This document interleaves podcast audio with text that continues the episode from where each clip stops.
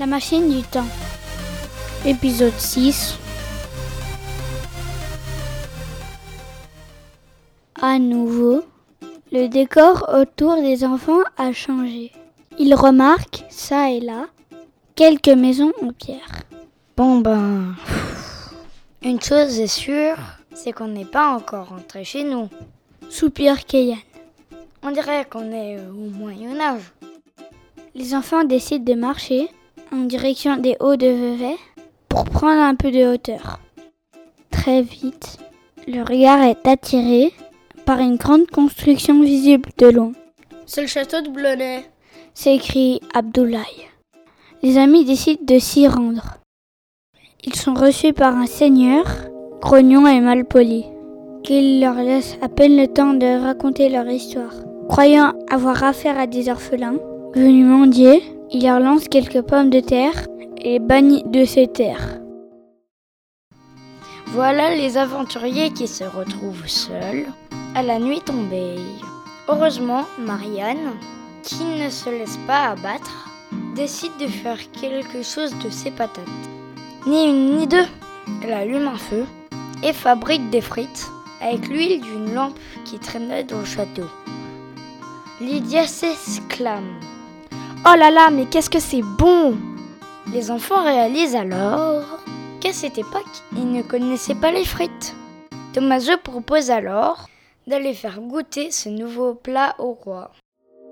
Curieux, elle les narines frétillantes, du fumé des frites que les enfants rapportent, le roi se décide à goûter.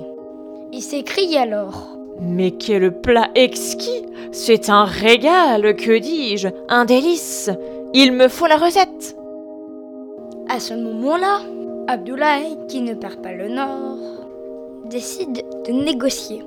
Le roi est tellement subjugué qu'il autorise les enfants à vivre au château s'il lui prépare tous les jours des frites. Quelques jours s'écoulent et les compagnons profitent du confort de cette nouvelle vie.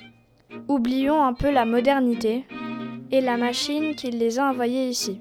Les enfants deviennent rapidement les stars du château et ils peaufinent chaque jour leurs recettes de frites. Keyan invente également une friteuse, ainsi qu'un plat pour servir les frites. Il les présente au roi, qui n'a jamais vu quelqu'un d'aussi malin, et qui décide alors de le nommer inventeur officiel du royaume. Quelle chance se dit Keyan. Comme ça, j'aurai accès à plein d'outils et je pourrai réparer la machine. Il ramène la machine au château et se remet au travail. Mais pendant ce temps, Tommaso n'est pas en reste. Discutant avec tout le monde dans le château, il entend une rumeur. Il semblerait qu'il existe une autre machine qui voyage dans le temps appise sous une tour. Tommaso décide alors de acheter un cheval pour partir en Italie. Depuis ce jour, on n'entendit plus parler de lui, mais ne se passait pas un jour sans que les copains ne pensent à lui. De son côté, Keyan travaille d'arrache-pied pour réparer la machine.